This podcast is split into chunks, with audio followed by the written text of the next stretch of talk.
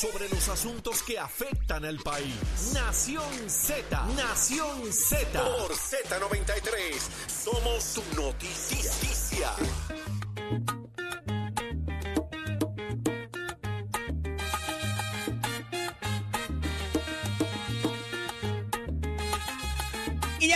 Regreso aquí en la conversación de Nación Z. Este que les habla el licenciado Eddie López. Nos escuchas a través de la emisora nacional de la salsa Z93 desde los estudios Ismael Rivera. Mira, hoy algo que ha pasado desapercibido y que ahorita le voy a preguntar a Juanjo que me, que me diga. Hoy se celebran 70 años del ataque al Capitolio Federal por los cuatro nacionalistas eh, y las implicaciones que tuvo eso en la seguridad del Capitolio eh, y políticamente para todo lo demás, que hubo gente que estuvo presa por muchos años, ¿verdad? Por esta, por estos hechos, eh, algunos de ellos todavía están vivos, este, interesante. Pero ya tengo conmigo aquí en línea telefónica nuestro próximo panel, el licenciado Adrián González Costa, candidato al Senado por San Juan del Partido Independentista Puertorriqueño, o más bien el Junte. Y está conmigo también el, el ex representante Carlos Bianchi Anglero, ex secretario general del Partido Popular Democrático. Buenos días, Adrián, bienvenido. Muy buenos días a ti y a todos los que nos están escuchando. Emérito, distinguido doctor Carlos Bianchi Anglero porque madre tengo. Buen día a ti, buen día a Adrián, buenos días a todos los que nos sintonizan, siempre, siempre un placer. Nos tienes en el olvido, papá, pero nada, hablamos de eso ahorita. No digas eso, no digas eso. Mira, el resultado de la encuesta, eh, el de hoy particularmente, tenemos que hablar del de toda la semana, pero un poco el asunto de, de que llegaría segundo Juan Dalmao o si empujan un poquito con el voto de la, de la población más joven pudiera ahí estar contendiendo para la primera posición. Háblame de eso, eh, Adrián.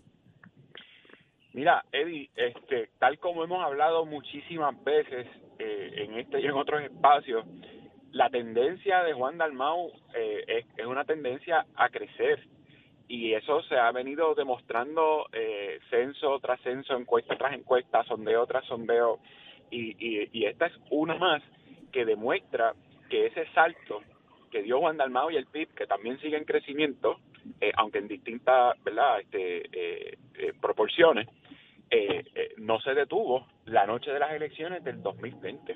Eso, esa tendencia a aumentar votos el, el, creció, así como la tendencia... ¿El verano del 2019 vive, Adrián?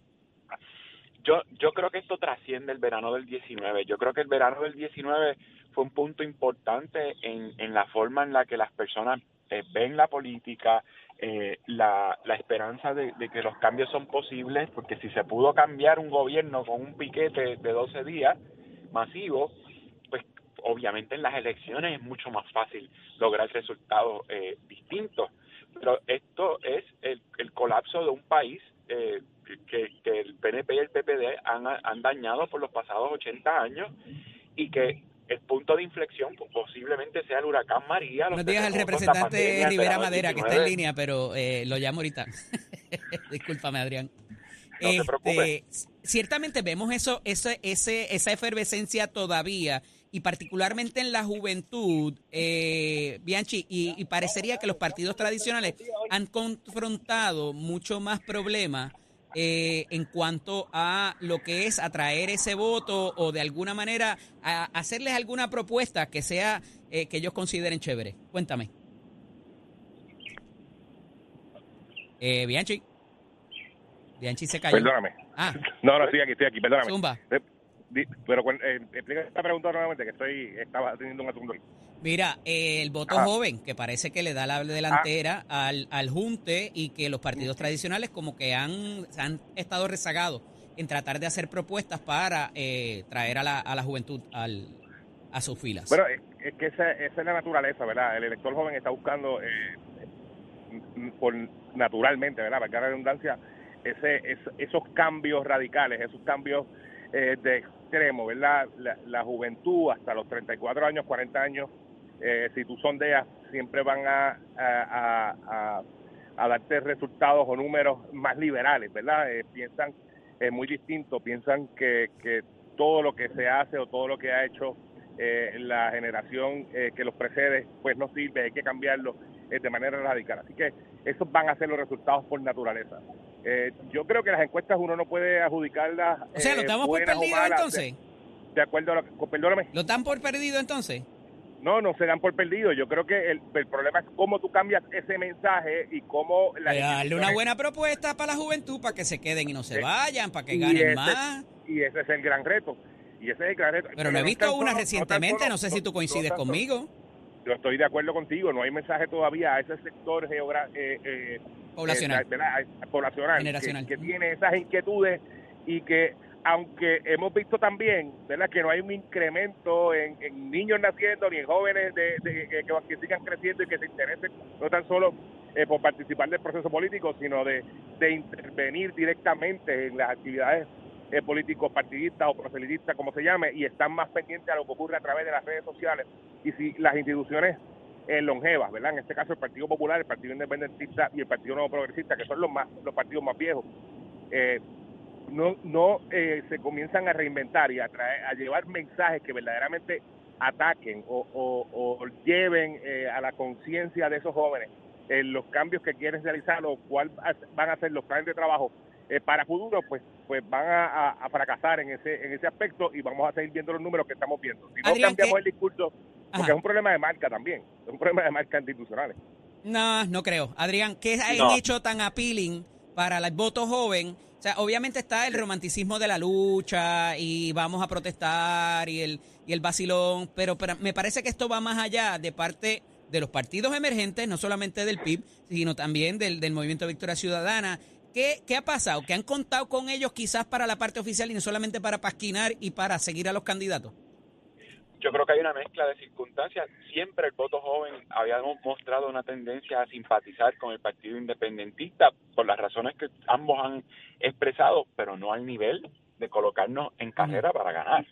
Así que eh, eh, yo creo que Ahí y además ahí está el hemos problema. estirado Ajá. hemos estirado hemos estirado la juventud hasta los 45 años. Ahí estamos mezclados. Los que vimos Vieques con el verano del 19 que pasaron 20 años. Y en esos mismos 20 años en el país pasaron tantas cosas. Por ejemplo, los que están en el rango de 40 a 45 años son los que estudiamos a fuerza de préstamo estudiantil y salimos a, un- a una fuerza laboral para no conseguir trabajo y que las rentas están carísimas y que muchos se nos han ido del país, compañeros que estudiaron con nosotros o familiares. Hemos visto el país deteriorarse y hemos visto las posiciones que han asumido cada cual desde su trinchera. El partido, el PIB es el más viejo de los tres partidos tradicionales, pero eh, se muestra como una opción mm, eh, para No jóvenes. se muestra como una Así que, así que eh, lo- los más, los mayorcitos, no, no a gran escala, también están viendo una op- eh, al PIB como una opción y la Pero es que la problemática es distinta para una población pero- y para la otra. Claro, claro, pero todo Pero, el mundo Eddie, es está el encontrando PIB en el PIB una solución y por eso estamos ¿Por segundo qué, lugar. Bianchi? ¿Por qué, Bianchi? Eddie, porque es que es que no es la realidad. Eh, eh, ¿Cómo que no es la realidad? Ah, bueno, ¿por qué lo dice? Porque no es la realidad. Es al candidato, es al candidato Juan Dalmao, que en la elección pasada eh, claramente dijo que el el- el estatus no estaba en Ichu, que eh, eh, apeló a su imagen y no a la imagen ¿Por qué? institucional. Porque levanta la ceja y se viste apretadito. Juan tiene Bueno, mucho yo no sé más si que eso. sea eso. Yo creo, yo, yo creo que el licenciado Juan Dalmao es una persona capacitada y, un gran orador y, se y tiene, ¿verdad? Y es un profesional. Eh, yo no creo que este, eh, eh, de eso se trate. Pero sí se alejó, se distanció de la, de la bandera del PIB e hizo su campaña a, a base de su candidatura.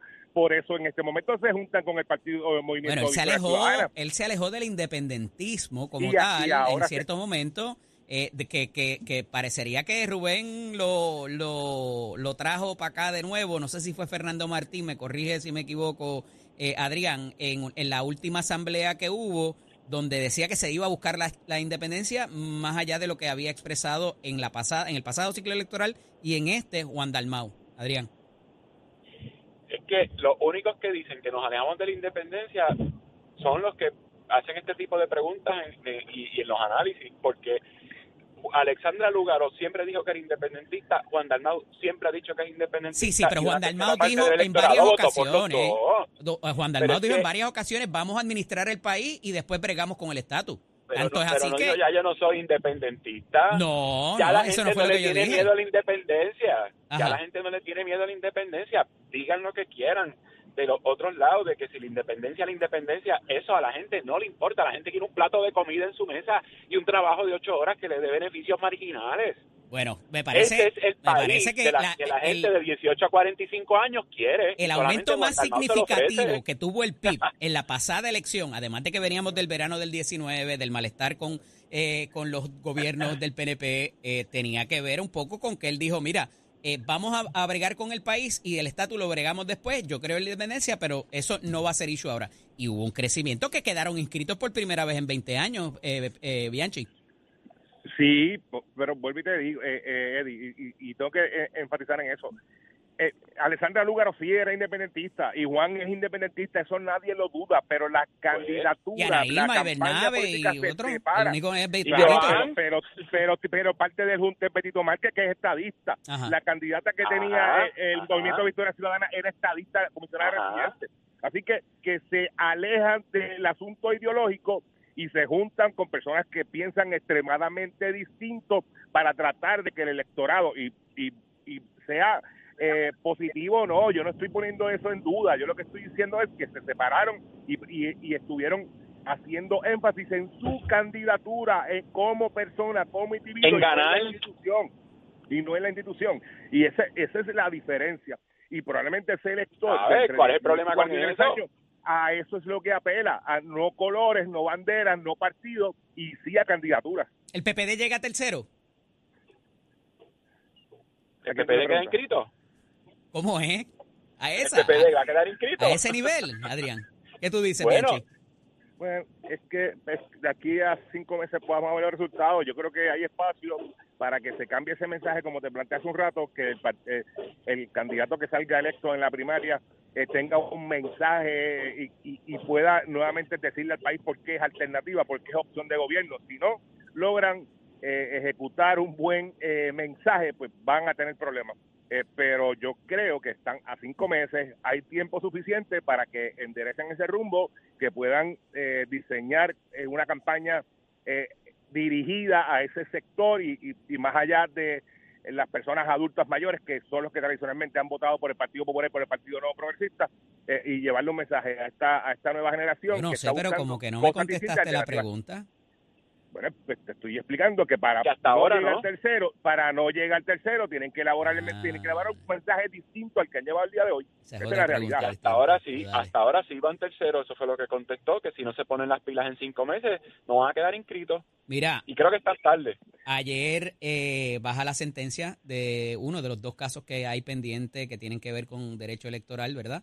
Eh, por parte eh, del juez, se me escapa el, el nombre. eh, Anthony Cueva. no, no fue Antonio Cueva. Antonio Cueva estaba funcionando como Candelario. recurso. Can- Raúl Candelario. Sueñan con Antonio Cueva, sueñan con Antonio Cueva.